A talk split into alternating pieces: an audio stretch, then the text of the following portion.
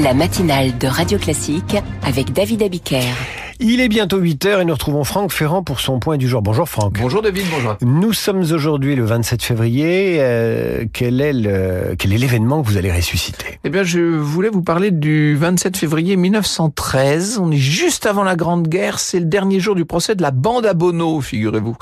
Euh, Bono, d'ailleurs, n'assiste pas au procès pour cause puisqu'il est mort euh, lors d'un échange de coups de feu avec euh, les policiers l'année précédente. Mais il y a la bande quand même. Alors qui est ce Bono? Alors Bono, Jules Bono, anarchiste, né dans le Doubs au sein d'une famille assez modeste. Au début des années 1900, il est au chômage, il se lance dans des braquages. À Lyon, à partir de 1910, il rencontre d'autres anarchistes et voilà comment va se créer cette bande à Bono. Euh, c'est pas c'est pas du bon français, mais c'est ça va marquer les, les opinions. Hein. En 1911 et 1912, on les voit multiplier les braquages et d'ailleurs ils utilisent un nouvel euh, une nouvelle machine pour faire ces braquages. C'est l'automobile qui permet de s'enfuir. Euh, à l'époque, c'est nouveau. Euh, le cheval, le vélo sont distancés par l'auto.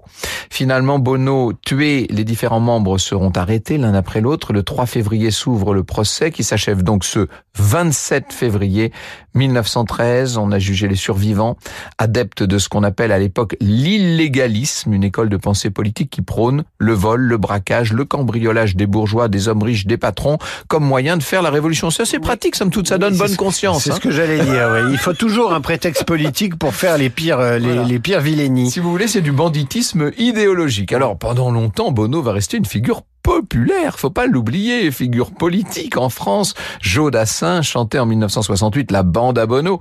Et durant les événements de mai 68, il y a une salle de la Sorbonne qui a même été, euh, très provisoirement, je vous rassure, rebaptisée salle Jules Bono. Eh ben, on va l'écouter Jodassin. Allez, quelques Voilà. secondes pour se faire plaisir.